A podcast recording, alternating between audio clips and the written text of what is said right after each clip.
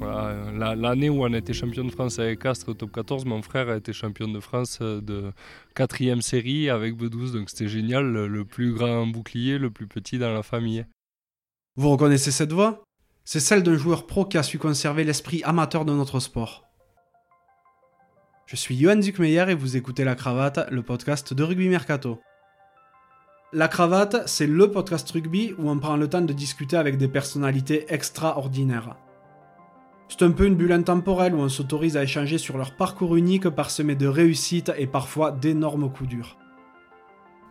Grandissant dans les Pyrénées et se rêvant d'abord coureur cycliste, mon invité arrive au rugby à l'âge de 12 ans dans le petit club de Bedouce. Quelques années plus tard, il réussit le tour de force d'intégrer le pôle France à Marcoussis alors qu'il évolue en jeune à Oloron, club de Fédéralune. Il signe son premier contrat pro à Agen, mais sa vie prend un tournant en 2012 lorsque Christophe Furios l'enrôle à Oyonnax. Séparé de son mentor le temps d'une parenthèse toulonnaise, il le retrouve par la suite au Castre Olympique où il remporte le bouclier de Brennus en 2018. Aujourd'hui de retour dans l'Ain, il savoure ses dernières années de joueur professionnel avant de définitivement retrouver les montagnes qui l'ont vu grandir. Comme vous l'avez deviné, j'ai eu la chance de passer un moment avec Thibaut Lassalle.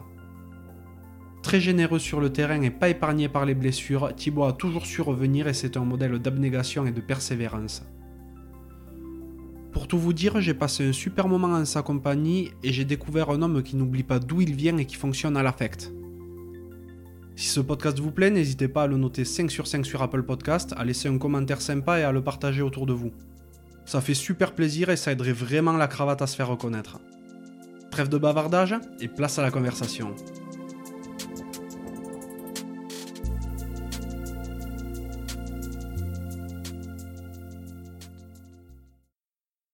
Bonjour Thibaut. Bonjour Johan. Comment vas-tu? Ça va très bien et toi? Ben ça va, merci. Hein. Euh, de toute manière, aller mieux, ce serait indécent quand on voit le, décor autour de nous. Pour expliquer un petit peu, là on est, on est dans ta maison familiale, à Lourdes-Sichère, en plein cœur de la vallée d'Aspe. On a les montagnes autour de nous, c'est euh, nickel. Tout le monde connaît dans le monde du rugby euh, Thibaut, le colosse seconde ligne qui a officié à Oyonnax, qui a officié à, à Castres et qui est de retour à Oyonnax. Et euh, moi, ce que j'aimerais savoir, c'est de quoi rêvait le petit Thibaut? Bon, il rêvait euh, d'une carrière de sportif, ça c'est sûr. Au départ, c'était plutôt de, cycliste professionnel. Je suis un passionné de vélo. Euh, c'est vraiment. Enfin, j'en loupe pas une miette, quoi. De l'équipe tous les jours. je regarde beaucoup de courses, les classiques, le Tour d'Italie, le Tour de France, bien sûr la Vuelta. Et je me rêvais euh, coureur cycliste jusqu'à jusqu'à 10-11 ans. Quoi. Donc j'étais dans un club. Et après, j'avais bien vu que, j'aurais, que mon physique euh, n'était pas très adéquat euh, avec le, monde du vélo. Mais voilà, après, j'avais ben, les rêves de, de tous les petits qui grandissent en montagne. Quoi. Moi, je voulais être avec les bêtes, conduire le tracteur, faucher courir dehors, jamais être à l'intérieur. Voilà, c'était mon quotidien et, et c'est ce qui m'a forgé. Ouais, t'étais quel genre de, de petit? Bon, je pense que j'étais assez turbulent, euh, qui aimait pas l'école. Euh, j'étais tout le temps chez mon oncle qui a des brebis et qui fait du fromage. Et voilà, j'étais tout le temps sur le tracteur. quoi. Quand tu étais à l'école, tu as, as, fait quoi comme type d'études? Alors j'ai un bac littéraire après, j'ai, fait mon, brevet d'état rugby, mon DE GEPS rugby. Et après, j'ai, j'ai fait un master en management d'entreprise à, sur une école de commerce à, Toulouse, le TBS. Du coup, tu as un poil abordé la, le côté du, rugby. Comment t'es tombé dedans? Bon, Tout naturellement. Ici, c'est très rugby, comme chez toi. Euh, voilà, j'ai fait du, pas mal de sport avant. je me suis essayé un peu au foot, mais je n'étais vraiment pas fait pour ça. Aucun talent, vraiment aucun. Après, j'ai fait de l'équitation assez longtemps parce que, comme tu l'as vu, j'ai des chevaux et c'est aussi une passion. Euh, voilà, puis j'ai fait du vélo pendant trois ans. Après la Coupe du Monde de 99, là, quand j'ai vu les, les, exploits des Bleus, là, j'ai dit il faut vraiment que j'y aille. Ça me titillait déjà, mais j'avais jamais franchi le, le pas. Et puis là, j'ai attaqué. Donc j'avais euh, quoi J'avais 11 ans, 12 ans. J'ai commencé le, le rugby un peu aussi par dépit du vélo parce que je sentais que j'avais plus le, enfin que j'aurais pas le niveau escompté. Mais, voilà, après le rugby, ça me plaisait énormément aussi de le regarder. Et puis après, forcément, quand on y tombe dedans, euh, c'est pour la vie. C'est dur d'en sortir, effectivement. T'as attaqué dans quel club? Euh, À 10 minutes d'ici, à Bedouce. Mes frères y jouent, euh, moi j'y ai joué, voilà, mon oncle y jouait c'est le club de, de, famille quoi ici tout le monde c'est le club de la vallée tout le monde soutient Bedouce et après je suis parti à, à Oloron euh, Bedouce c'est en quelle euh, division aujourd'hui? Là, c'est troisième série. D'accord, ah ouais, vraiment un petit club familial. ils ont été deux fois champions de France là, sur les dernières années de, de quatrième série. Une fois, il y a, il y, a, il y a 12 ans et puis l'autre fois il y a 2 ans. Voilà. L'année où on a été champion de France avec Castres top 14, mon frère a été champion de France de quatrième série avec B12, donc c'était génial, le, plus grand bouclier, le plus petit dans la famille. C'est merveilleux ça. Ça devait être la fête à Lourdios. Ah ben c'était incroyable parce qu'en plus la, euh, c'était comment la demi-finale de mon frère C'était le lendemain de notre finale au Stade de France. Oh, ok.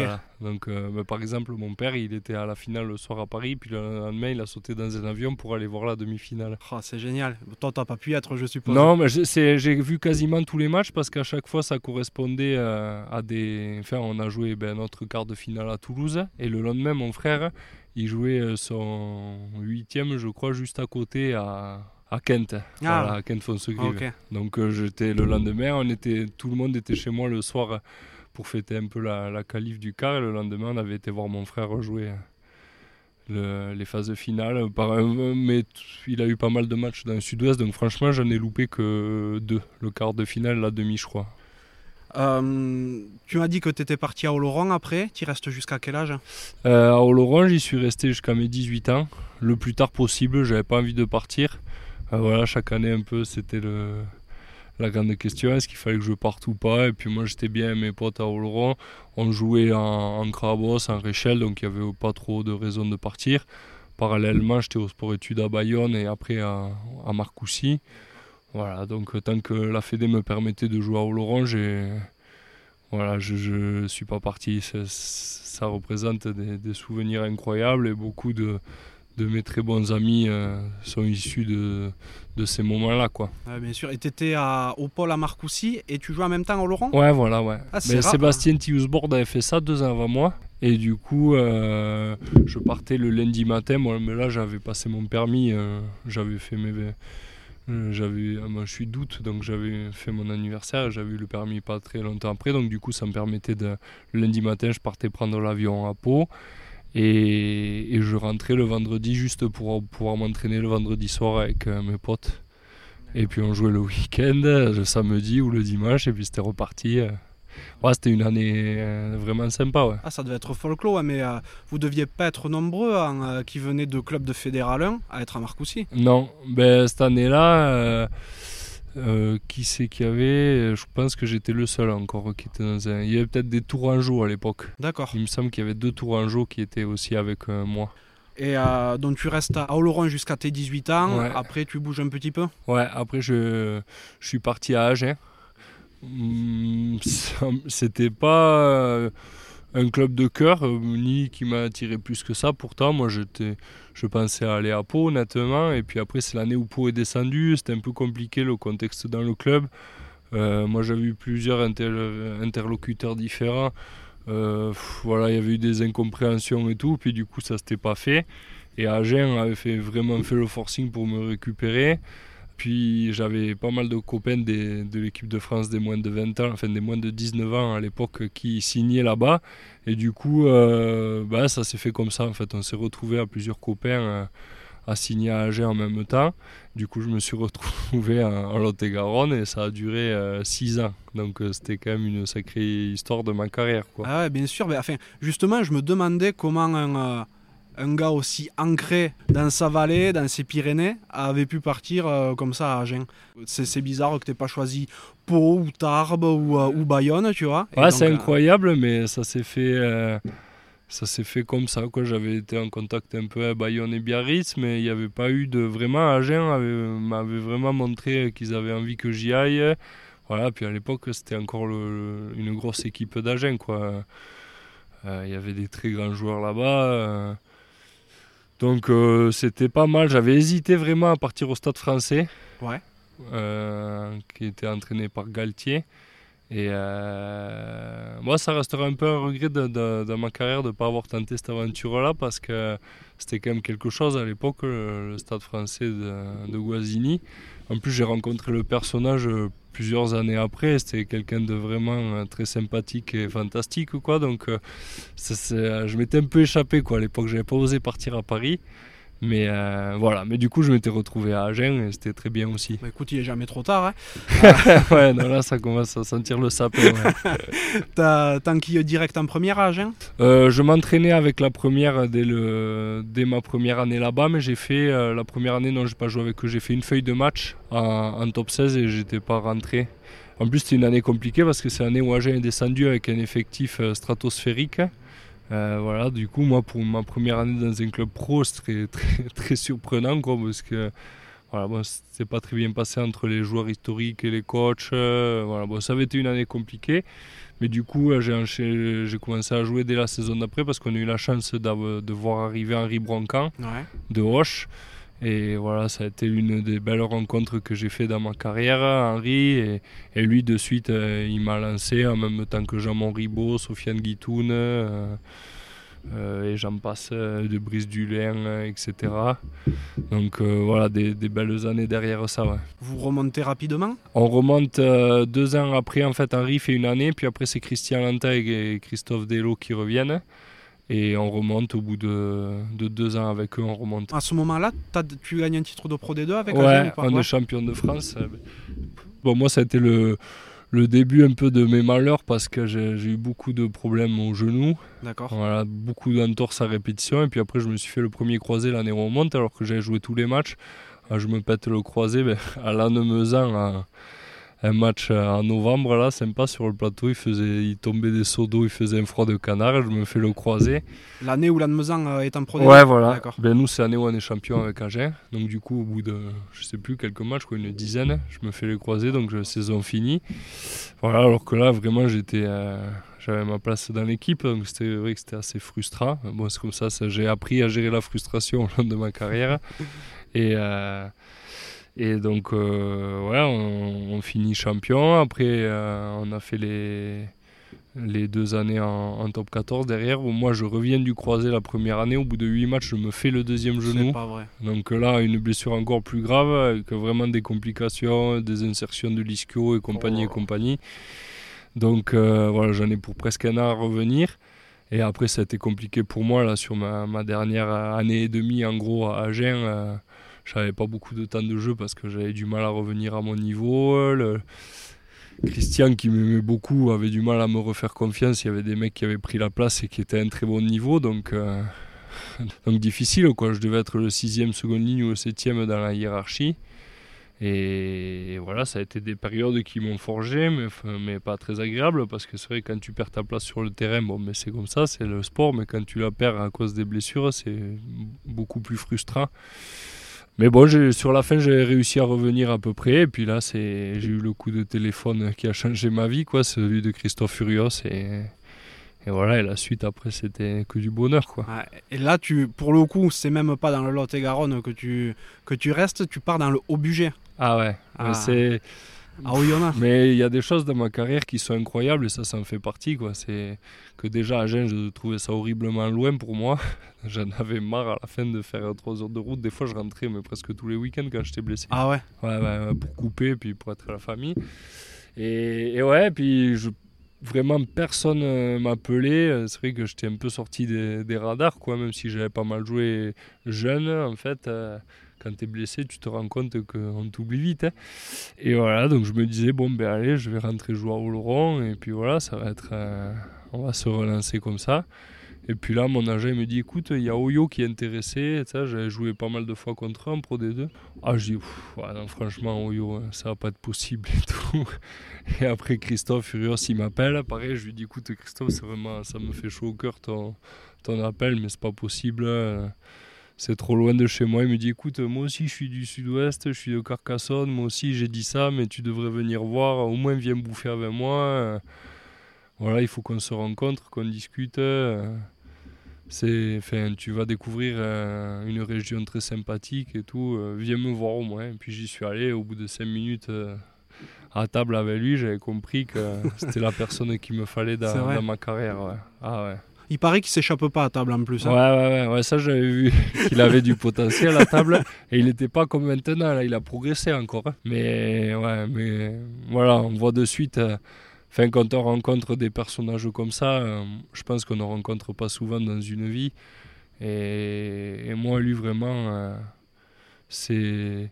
Si je dois retenir euh, deux personnes de ma carrière, il y a lui et il y a mon, le prof que j'avais à Bayonne, le, le prof du pôle de Bayonne, qui a marqué des générations de joueurs ici, qui s'appelle Pierre Pérez. Ah mais... J'en connais un autre qui en a parlé. Je je t'écoute. Ouais, donc, euh, donc voilà, mais, mais c'est vrai que mon Pierre à Bayonne, mais là, là, puisqu'on parle d'Oyo, Christophe, ça, voilà, ça a changé ma vie de le rencontrer vraiment. Et euh, du coup, tu restes combien de temps à, à Je fais trois saisons. La première année, on fait une saison euh, magique, je pense. La, moi, ma plus belle année humainement euh, sur, enfin, sur tout le rugby, ce qu'il peut y avoir, le- l'entraînement, les matchs, le- les résultats, ce qui se passait autour dans l'équipe. C'était formidable. On gagne, je crois, 25 matchs sur 30.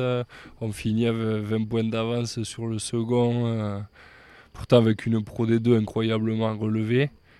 Et voilà, et on, fait, on, crée un groupe euh, vraiment magnifique. Moi j'avais l'impression d'être à Oloron en junior, en étant en pro à Oyo. On faisait bringue sur bringue, même euh, je- les vacances je rentrais pas tout le temps tellement j'étais bien. euh, Ah ouais euh, ouais, vraiment. Et puis on s'est retrouvé à plusieurs mecs du sud-ouest expatriés là-bas. Mhm.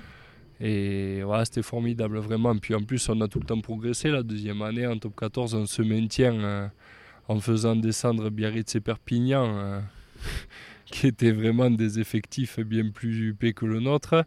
Et la troisième année, on finit en barrage contre le stade toulousain à Ernest Vallon et on perd un point à la 75e minute.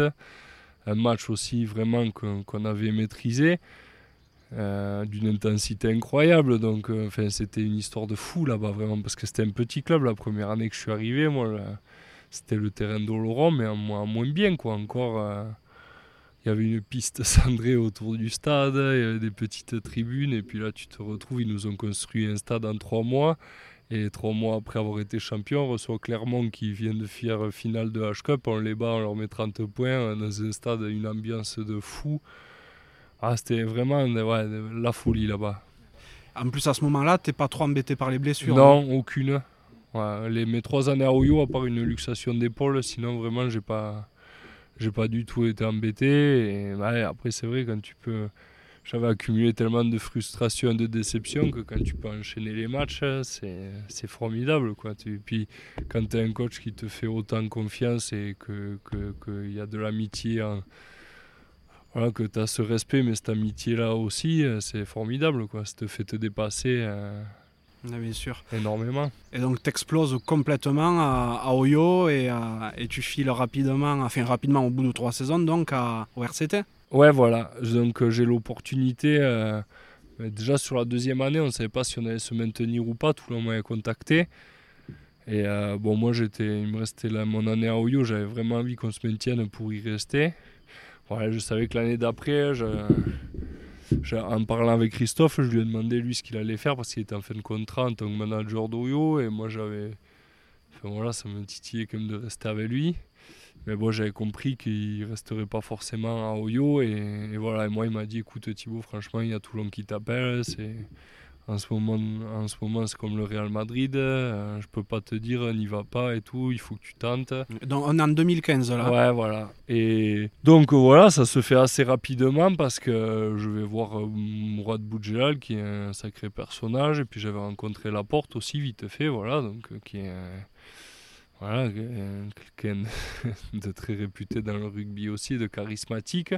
Donc voilà, ma décision, elle avait été vite prise pour tenter l'aventure à, à Toulon. Et euh, Toulon, bon, tu arrives et là, à nouveau, à nouveau un problème de blessure. Non, ça non, non, pas, pas de blessure. J'étais, je me sentais très bien à Toulon. euh, Je, non, je sortais mes années d'Oyo en pleine confiance. J'avais fait plusieurs fois des matchs avec les Barbazes, ça s'était bien passé. Non, j'arrive à Toulon et tout simplement, ben, au début, je joue beaucoup parce qu'il y a la Coupe du Monde. Voilà, mais dans une équipe où la porte c'est notre manager, mais il est quasiment jamais là parce qu'il prépare la présidence de la Fédé. Mhm. Voilà, donc c'est un, contexte euh, très particulier. Quoi. On s'entraîne très peu. on savait pas trop s'il y avait un pilote dans l'avion. Euh, il manquait 20 joueurs. Voilà, donc on fait un début de saison un peu caduque. Mais moi, personnellement, ça se passait plutôt bien. J'avais joué tous les matchs là, de cette période-là. Et puis après, il, y a eu un match, je sais plus, en octobre ou en novembre, là, juste avant d'attaquer la H-Cup, euh, où on va à Grenoble. Et moi, je me loupe sur la première mi-temps. Je fais pas du tout une bonne première mi-temps. Là, il me sort, c'était frigo pendant trois mois. J'ai plus vu. Euh, Enfin voilà, j'étais même pas, euh, j'étais pas invité du tout, quoi, comme ça peut arriver. Mais bon, c'est un, moment difficile, mais qui m'a forgé. Mais après, au fur et à mesure de la saison, après, je suis revenu dans le groupe. J'ai pas mal joué là sur la deuxième partie de saison. Mais au niveau de l'ambiance du groupe, même le contexte qu'il y avait, je, j'étais malheureux quoi là-bas. Je me plaisais pas. Euh, le sud-est, c'est un endroit merveilleux, mais je parle l'atmosphère et tout, moi, ça me, je m'y sentais vraiment pas bien. Et, et du coup, euh, j'étais en contact avec Christophe, hein, qui était à Castres. Et lui, il m'a, il m'a dit, écoute, euh, moi d'abord, je lui avais dit en, octobre ou novembre, je lui ai dit, écoute, je sais pas, je me sens pas très heureux, dis-moi si tu as besoin de moi, peut-être que je ferai quelque chose pour me libérer. Puis après, lui m'avait contacté un peu plus tard, en, je sais plus, décembre ou janvier. Il m'a dit écoute Thibaut, moi je serais bien content que tu viennes me rejoindre à Castres. Voilà. Après ça me trottait un peu dans la tête, mais je me disais quand même je ne vais pas partir de Toulon là que entre les jambes au bout d'un an. C'était un gros challenge. Je vais rester un an de plus pour euh, essayer de voir si si je change pas d'avis. Et puis après en fait en fin de saison, euh, ça me plaisait vraiment pas. Et Christophe, il m'a rappelé, j'avais l'opportunité d'aller à, Castres. Donc un matin, j'ai été voir Mourad Boudjelal et je lui ai dit quoi, que j'étais malheureux et que enfin, que vraiment, j'avais rien contre Toulon, que c'était un très grand club, que je le remerciais de sa confiance et tout, mais que j'aimerais bien qu'il me libère. Bon, au début, il voulait pas trop. Et puis après, au bout de quelques jours, euh, voilà, on a trouvé un arrangement et j'ai pu rejoindre le Castre Olympique. Ok, t'étais sous contrat pour combien de temps Trois ans. Ah ouais, trois ans. Ouais, ouais c'était compliqué. De... Puis bon, surtout que le staff changeait et tout, donc il n'y avait pas trop de raisons euh, pour que je parte. Quoi. Mais bon, voilà, moi, ça, j'ai eu des bons rapports avec moi de Boudja. Je trouve que c'était un, président bien et euh, là, il a été sympa avec moi. Quoi. Il avait compris que j'étais malheureux et et voilà, que ça servait à rien de garder un joueur qui, qui était qui avait pas très envie de rester quoi. Bien sûr, bien sûr. Bon, tu te rapproches un petit peu des Pyrénées du coup? Ouais, ouais. Et puis surtout, je me rapproche d'un club qui me correspondait plus, je pense, et, et surtout de, enfin, voilà, de Christophe et de son staff, voilà, que j'avais côtoyé pendant trois ans et, et je savais que j'allais me régaler à l'entraînement pour préparer les matchs. Voilà, c'est surtout ça que j'avais envie de retrouver. D'ailleurs, tu retrouves pas mal d'anciens coéquipiers aussi. Ouais, aussi, ouais, bah, forcément, il y avait pas mal de joueurs qui l'avaient suivi et des amis très proches comme Antoine Dichit ou Benjiro Pileta. Euh, voilà, donc euh, j'étais aussi heureux de les retrouver. Ouais. Là, donc on est en 2016 à ce moment-là. Ouais, c'est ça. 2016, vous faites euh, deux, deux, saisons et, et, vous levez du bois après. Ouais. Du bois. ouais, ouais incroyable parce qu'on avait, euh, même si on avait une très jolie équipe, euh, mais on est. Enfin, je sais pas si on était programmé pour être champion quand même quand on voit les armadas qu'il y a. Mais voilà, un super état d'esprit dans l'équipe. Euh, tout qui est bien cadré, planifié. Et voilà, quand tu as un bon plan de bataille, un bon général et des soldats pour aller au feu, avec une cohésion très importante, souvent tu pas loin du, truc, quand même, à la fin. Et là, c'est ce qui s'est passé, quoi. Et puis à la fin, on a pris confiance en nous, euh, en notre jeu. Euh, voilà, et on était devenu redoutable, avec la réussite en plus du champion qu'il faut. Hein. Et voilà, c'est des moments magiques. Hein. Et cette année-là, en plus, en finale, vous battez à Montpellier, qui a une, équipe monstrueuse. Ah oui, oui. Mais bon, on le week-end d'avant, on bat le Racing à Lyon. Moi, c'est là où je me fais mal, mais mais euh, c'était une équipe de fous aussi. Quoi. Moi, c'est l'un des matchs de ma carrière les plus durs euh, que j'ai joué. Quoi. Ça, c'était incroyable, l'intensité, la chaleur. Euh. Ouais, vraiment là, tu, tu, tu tois le, très haut niveau, quoi. Tu sens que ça, ça rigole pas. Et euh, ouais, manque de bol, du coup, comme tu viens de le dire, tu te pètes en demi? Ouais, ouais, je me blesse. En plus, une, vraiment une, pas une belle blessure à la cheville.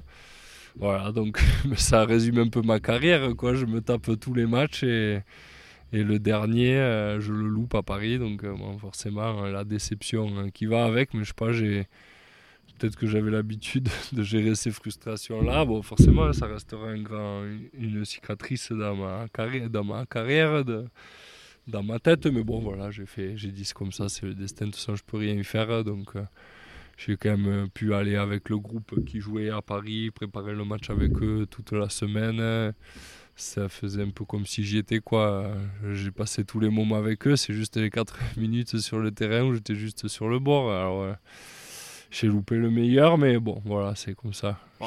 T'as raté que les deux premières mi-temps, je suis sûr que la plus longue c'était la. Ah ouais, ouais, ça là, par contre, ça, a été très bien même. tu restes une saison supplémentaire à, à Castres. Ouais. Et euh, derrière, tu pars à. Fais un retour à l'expéditeur Ouais, ouais, ben après, bon, moi j'étais très heureux à Castres, j'avais pas forcément envie de partir de Castres. Mais après, euh, Christophe et le staff là, ont annoncé qu'ils partaient. Et bon, je sais pas, bizarrement, pourtant, quand même, je jouais euh, très régulièrement. Je sentais pas que le président, il avait une. Enfin, ou en tout cas, le staff qui allait suivre euh, avait une euh, très grande envie de me garder. Quoi. Je voyais qu'il prolongeait beaucoup de joueurs et moi, on m'avait rien dit. Donc, en général, quand ça se passe comme ça, ça sent pas très bon.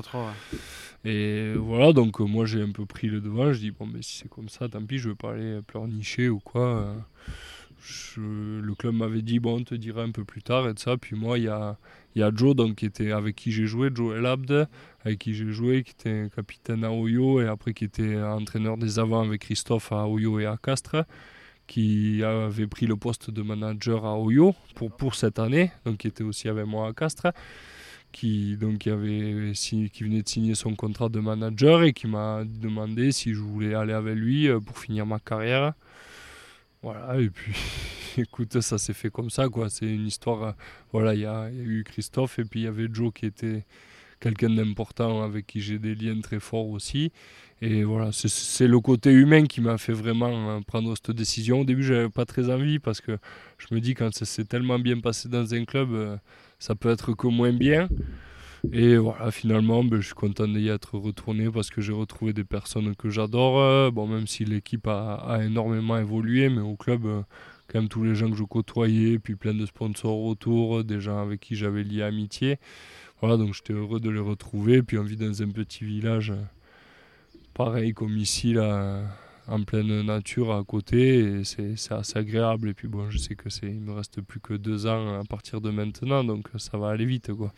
Oui, et puis euh, t'arrives arrives en terrain bien connu, quoi. Ouais, mais j'avais pas envie de me. Sur la fin de carrière, j'avais envie d'en profiter, de jouer. C'est le plus important.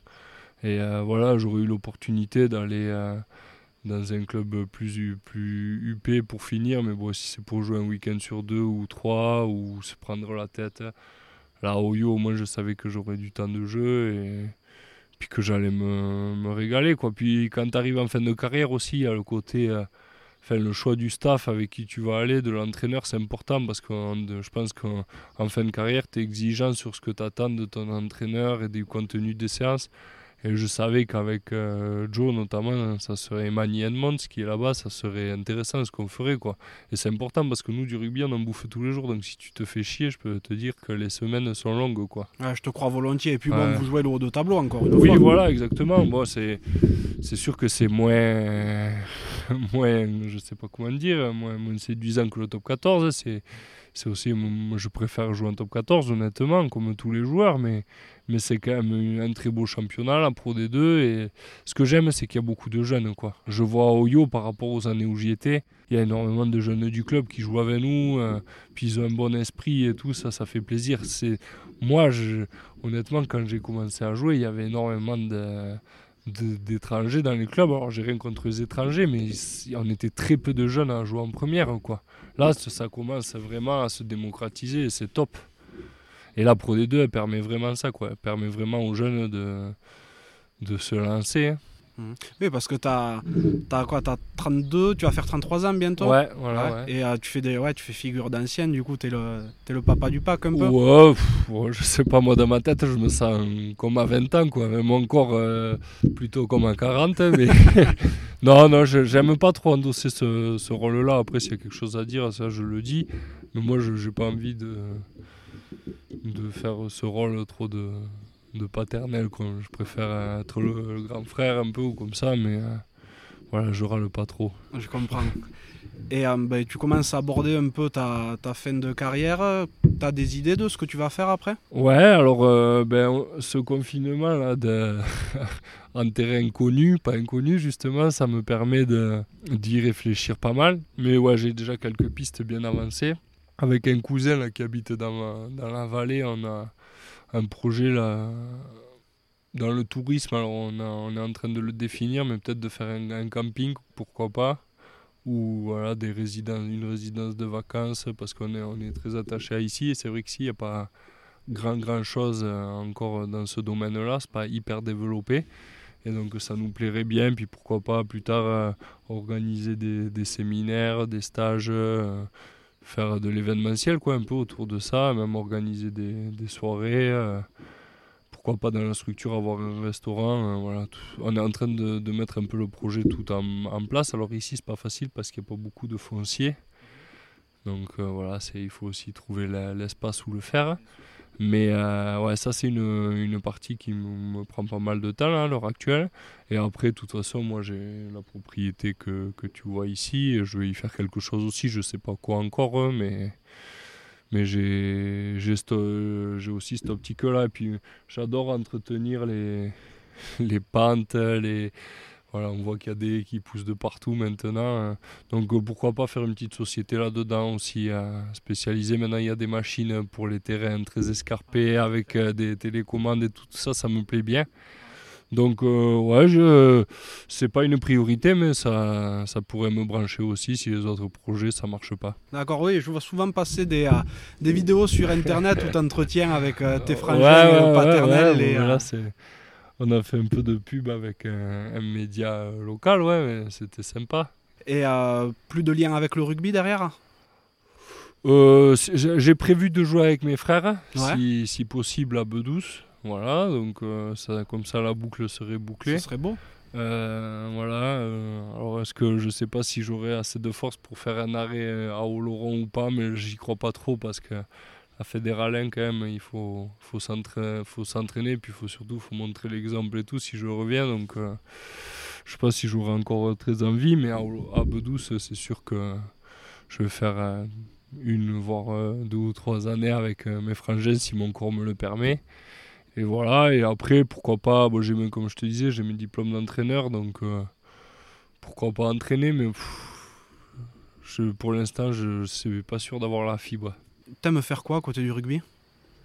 Ben là, à l'heure actuelle, j'ai trois enfants et le, plus vieux, il n'a pas encore 4 ans, donc ah, ça occupe euh, bien les journées. Donc voilà, j'apprends à, à, être père, quoi. Mais euh, non, euh, bon, des choses très banales. on fait des balades. voilà, je me mets au bricolage aussi là, depuis, surtout que depuis que je suis avec ma compagne, parce que toute sa famille, c'est des maestros du bricolage, donc ils m'ont appris. C'est vrai que ça me plaît de plus en plus. Voilà, donc on a retapé la, on avait acheté une maison à Oyo là en y repartant, donc on a pas mal retapé, donc ça, ça occupe euh, bien euh, les journées de repos et, l'esprit. Euh, voilà, après, bah, comme je te disais tout à l'heure, j'aime beaucoup le quad, donc ça aussi, je me fais les balades avec les petits ça tourne quand même beaucoup autour du sport après. Tout ce que je peux faire, ma, ma compagne est très sportive aussi, donc euh, on aime bien aller courir, aller marcher, faire des randonnées. Euh. Tu, tu, vois du, du paysage un ouais, exactement. Donc ouais, tu m'as expliqué que tu n'avais vraiment pas été épargné par les blessures pendant ta carrière. Tu as, eu ton, euh, as eu ton lot. Et moi, il y a quelque chose que je me demande, c'est comment tu as fait à chaque fois pour réussir à revenir. Et pour avoir l'envie de revenir? En fait, je me suis. Je pense que sur le moment, on se pose pas trop la question. Il y a vraiment une fois où je me la suis posée, c'était pour mon deuxième croisé, là, parce que déjà il venait, comme je t'ai dit, 8 matchs après le premier. Donc tu sors de presque un an de rééducation, tu retrouves à peine ton niveau, et là tu replonges dans, une galère pas possible. Et je pas, en fait, je pense que c'est la passion du, jeu qui m'a fait revenir. Et puis j'avais quand même envie de, de montrer que j'étais capable de, de faire des belles choses. Quoi. Donc euh, j'étais animé par ça, j'avais pas envie de lâcher et, et de laisser tomber l'affaire, même si des fois tu as envie de tout envoyer chier. Au fond de moi, ça n'a jamais été trop présent dans mon esprit quand même. Moi, tout le temps, je me disais, bon, mais je vais revenir.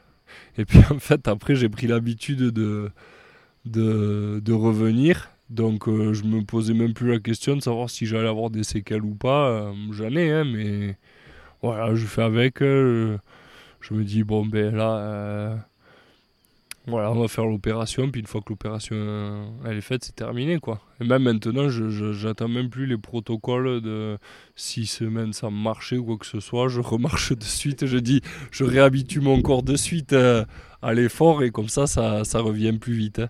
Vraiment, à, chaque fois, tu, tu, te poses zéro question et tu rattaques. Quoi. Exactement. Mais pour, enfin, de l'expérience que j'en ai, c'est que quand même, euh, le mental, il fait énormément. Et moi, ce, que, ce, que toujours, euh, ce qui m'a permis de, retrouver un moral très rapidement, c'est de me ressourcer en famille, euh, voilà, de couper, de ne pas avoir peur de demander au staff euh, de me laisser rentrer chez moi. Et voilà, je leur disais, laissez-moi me faire opérer, laissez-moi quelques jours de convalescence et après je reviens et c'est parti quoi. c'est un, gros mental quoi.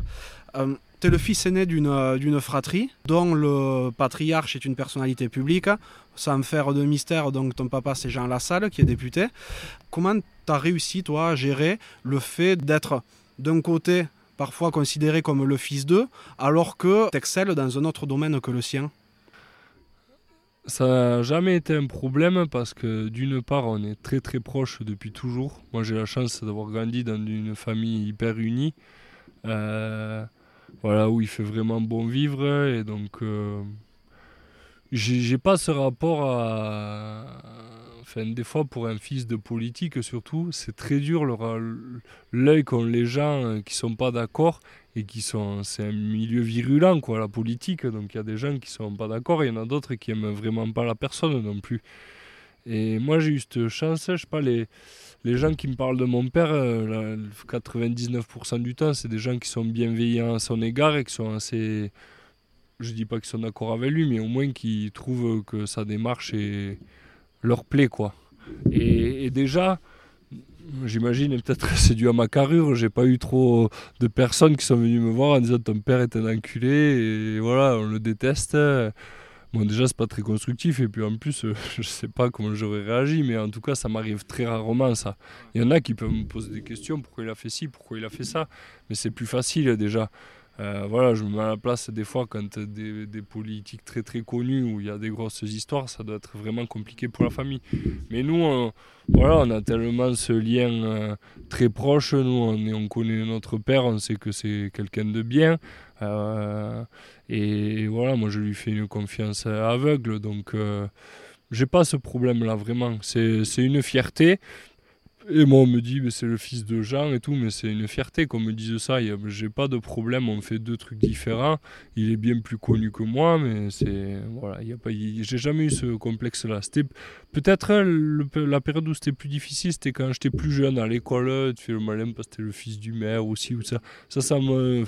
Quand t'es petit, tu réagis moins bien, quoi. T'as pas l'habitude. Mais après, en grandissant, euh, j'ai jamais eu ce problème. Maintenant, vraiment, c'est même une force parce qu'il il est quand même, il a une cote de sympathie assez élevée et, voilà. Et dans le coin, en plus, il a tout le temps gagné ses élections législatives comme ça, donc c'est que les gens l'apprécient quand même. Donc euh, voilà, moi, les gens qui m'en parlent, c'est très bienveillant, quoi. Dans ta vie, dans ta carrière, dans, euh, dans tout ce que tu as vécu, quelle est le plus, la plus grande claque que tu as reçue? Euh, je dirais que ce qui m'a marqué, ce qui m'a fait du bien, c'est le jour où j'avais reçu euh, ma, en fait à Gênes, ça faisait six ans que j'y étais Et le club m'a envoyé ma. J'avais un contrat en plus un en option. Et en fait, il m'avait laissé entendre que peut-être ils allaient me prolonger. Et en fait, un soir, le président me laisse un message vocal à 21h. Et le lendemain, j'avais ma, ma, rupture de contrat quoi, dans la boîte aux lettres. Alors qu'on se voyait tous les jours. quoi. Et je me souviens parce que ce jour-là, je partais jouer avec les espoirs à, à Toulon. Et ça m'avait. Euh, j'étais en pleurs, quoi. J'étais trop écœuré qu'il m'ait fait un coup comme ça. parce qu'il y avait eu des, trucs avant, quoi, mais bon, peu importe. Mais voilà, euh, donc moi j'étais vraiment attaché à ce club quand même, puis j'avais pas mal d'amis. Donc je, je, ça m'a ça m'avait fait mal quoi sur le coup, mais du coup ça a été le plus beau coup de pied aux fesses qu'on ait pu me donner. Et puis voilà, que celle-là, la roue elle tourne hyper vite parce que l'année d'après, moi j'étais en top 14 avec, fin deux ans après, j'étais en top 14 avec Oyo et Agen il s'était redescendu, même si je ne souhaitais vraiment pas qu'il redescende parce que c'est un club que j'aime beaucoup. Mais voilà, c'est pour dire. Euh, voilà, après, il y en a eu d'autres, mais vraiment, celui-là, ça m'a fait du bien parce que c'était un début de carrière. J'avais 23, 24 ans, quoi, et, et je pense pas que peut-être euh, j'aurais pas fait tout ce que j'ai fait après si j'avais pas eu un truc comme ça. Si j'étais resté à Agen, je m'en serais peut-être jamais sorti des galères et j'avais pas confiance en moi. Et du coup, j'arrivais pas à m'imposer. quoi. Ouais, ouais tu as su rebondir derrière ouais, Exactement. Et à, et à contrario, tu as plus, as plus grande réussite, pas que sportivement, hein, mais euh, humainement Oh ben ma plus grande réussite c'est ma famille hein, quand on a la chance. Voilà, j'ai j'ai trouvé une fille vraiment exceptionnelle et voilà en plus j'ai de la chance elle est pas très loin d'ici. Et voilà on a fait trois enfants et ça c'est un régal hein. vraiment euh, moi j'ai cette fibre euh, familiale très importante et ça te permet de relativiser tous les jours quoi. Les, les petits ils s'en fichent que tu gagnes que tu perdes que tu sois bon ou pas. Il faut s'occuper d'eux c'est tout. Ils sont contents de te voir ça change quand même pas mal de choses dans ta façon d'aborder la vie. Si tu pouvais reparler au petit Thibaut, si tu l'avais en face de toi, là, qu'est-ce que tu lui dirais? Ben, Je dirais qu'il faut qu'il ait plus confiance, en, plus confiance en lui, parce que moi, petit, j'étais euh, j'étais très très timide malgré tout. Et euh, j'avais toujours peur de ne pas savoir faire ou de ne pas bien faire. Euh, voilà, j'étais assez réservé. Et euh, même dans le sport, je, j'étais toujours habité quand même de quelque chose. Je me dis, il faut que, que, je réussisse, sinon ça va être un échec. Je, je vis très mal les échecs. Mais voilà, je croyais peut-être pas. Je pense que je, lui dirais, crois plus en toi, plus en tes possibilités. Aujourd'hui, tu as pris confiance en toi à ce niveau-là? Ouais, mais comme je te dis, là, je sens que quand même la, la fin, en tout cas, de ma première vie de rugbyman pro. Euh, se rapproche à grands pas. Euh, voilà, et pour l'instant, je le vis assez bien. Bon, peut-être parce qu'il me reste encore de longues saisons à faire. Peut-être que ça sera plus difficile dans deux ans. Mais euh, ouais, ça. Je le vis un peu plus relâché, quoi. Là, les matchs. Euh, j'ai toujours cette boule au ventre et tout, mais ça, je pense que quand tu es passionné, de toute façon, tu peux pas aller sur un match de cette intensité si tu pas la boule au ventre. Mais c'est du bon stress, ça. Ouais, des fois, je me rendais malade qu'est-ce que va dire le coach si tu fais ci, si tu fais ça. Et en fait, pour avoir côtoyé beaucoup de, je pense, la chance de côtoyer aussi des grands joueurs, je pense que c'est ce qui fait la différence avec les autres, c'est de pouvoir euh, avoir tellement confiance en soi quoi qu'on doute jamais même si même si on te dit des choses difficiles à entendre même si tu joues pas pendant un moment faut jamais douter de sa force et moi à des périodes et je pense notamment peut-être à Toulon j'ai trop douté de moi quoi. J'avais plus confiance en moi, je me sentais euh, pas nul quoi. Alors que c'est complètement con parce que six mois avant j'étais euh, en pleine bourre et même peu de temps avant. Donc en fait vraiment le secret de je pense du haut niveau mais même dans la vie de tous les jours pour euh, chaque personne quoi, c'est le moral et avoir confiance en soi puis un peu se foutre de ce que peuvent penser euh, les autres. Après, chez toi, j'ai l'impression que ce qui fait beaucoup aussi à ta réussite ou à ta confiance, c'est euh, le fait que tu te sentes bien avec ton environnement. Quand tu te sens pas très bien, euh, comme à Toulon, c'est là que tu que as perdu tous tes moyens. ben, moi, je marche beaucoup à l'affect. Donc forcément que c'est important. Moi j'ai besoin d'être dans une, dans une équipe qui, fait, qui vit bien, avec un groupe qui vit bien voilà, de, jouer avec des amis. J'ai un peu de mal à, à jouer avec des gens que je ne côtoie pas en dehors et, voilà, qui sont juste des, collègues de, de, boulot. Quoi. Moi, ça, je joue pas au rugby pour ça, donc c'est difficile. Tu l'as rapidement abordé tout à l'heure, mais quelles sont les personnes qui t'ont le plus inspiré, donc que ce soit rugbystiquement ou humainement?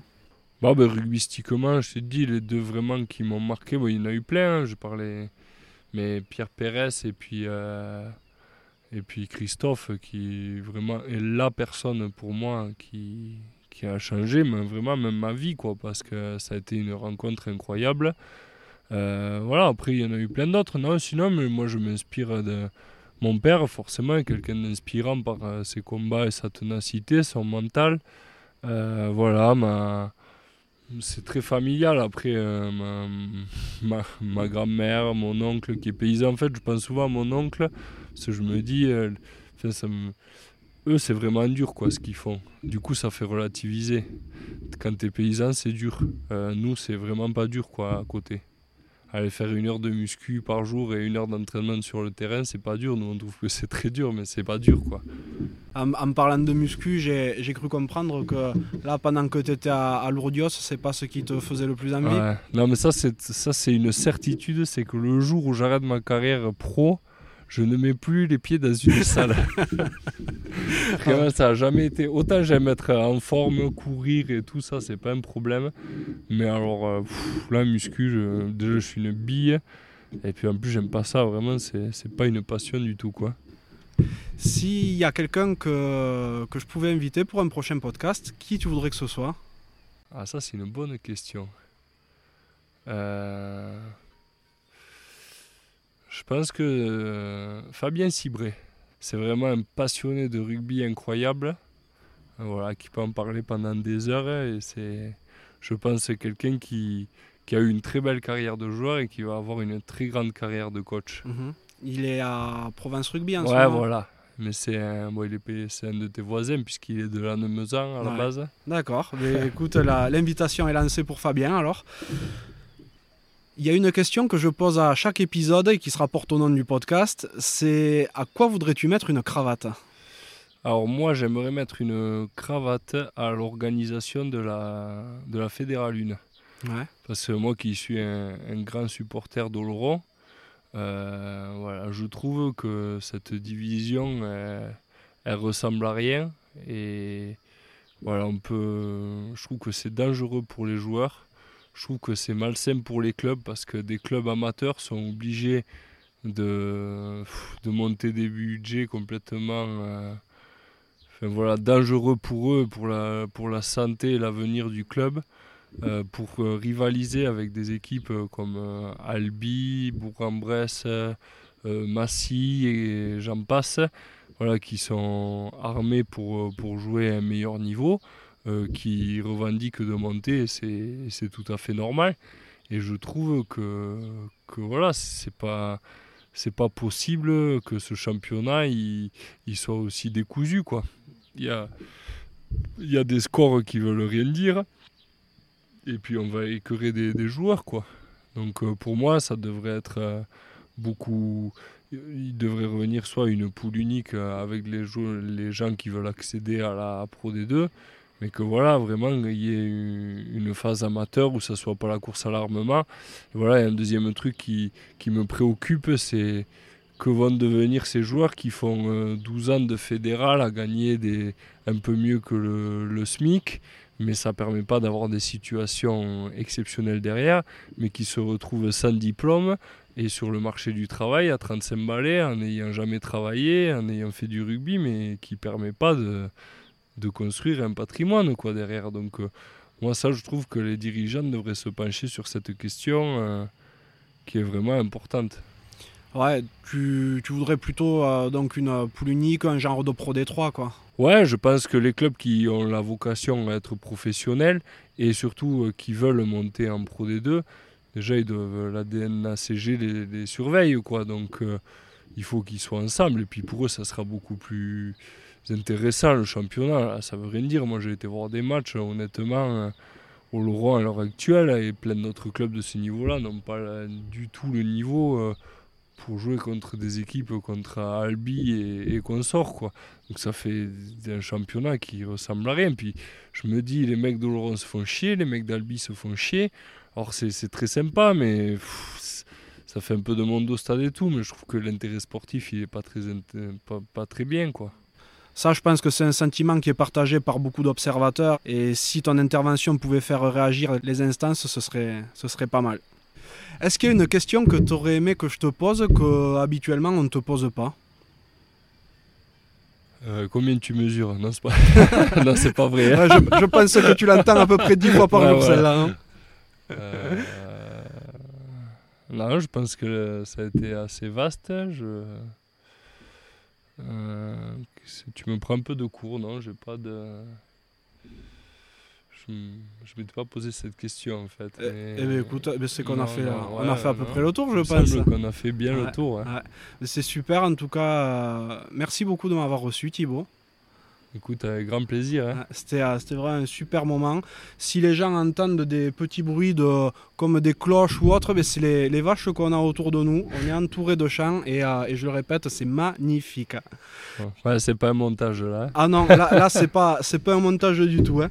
En tout cas, ben, je vais te souhaiter une bonne fin de journée une bonne continuation. Écoute, je te remercie. Merci d'avoir fait le, le déplacement à Lourdios. Euh, ça me touche énormément. Et voilà, je, je vais suivre la, la, la suite sur, euh, sur ton site. Et puis voilà, ben, longue vie quoi, à, à, ces, à ces podcasts. Ah ben merci, merci, à très bientôt Thibaut. Avec plaisir, à bientôt. Merci d'être encore là et d'avoir écouté cet épisode jusqu'au bout. J'espère sincèrement qu'il vous a plu.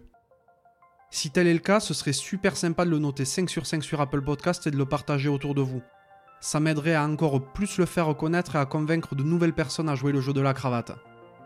Si vous laissez un commentaire, sachez que je les lis tous. Pour me contacter, vous pourrez me retrouver sur LinkedIn ou Instagram en recherchant Johan Zuckmeyer. Vous pouvez aussi facilement trouver Rugby Mercato sur Facebook et Instagram. D'ailleurs, que vous soyez joueur, entraîneur ou que vous représentiez un club, n'hésitez pas à vous inscrire gratuitement sur rugbymercato.net, le site de recrutement rugby. A bientôt pour un nouvel épisode de La Cravate.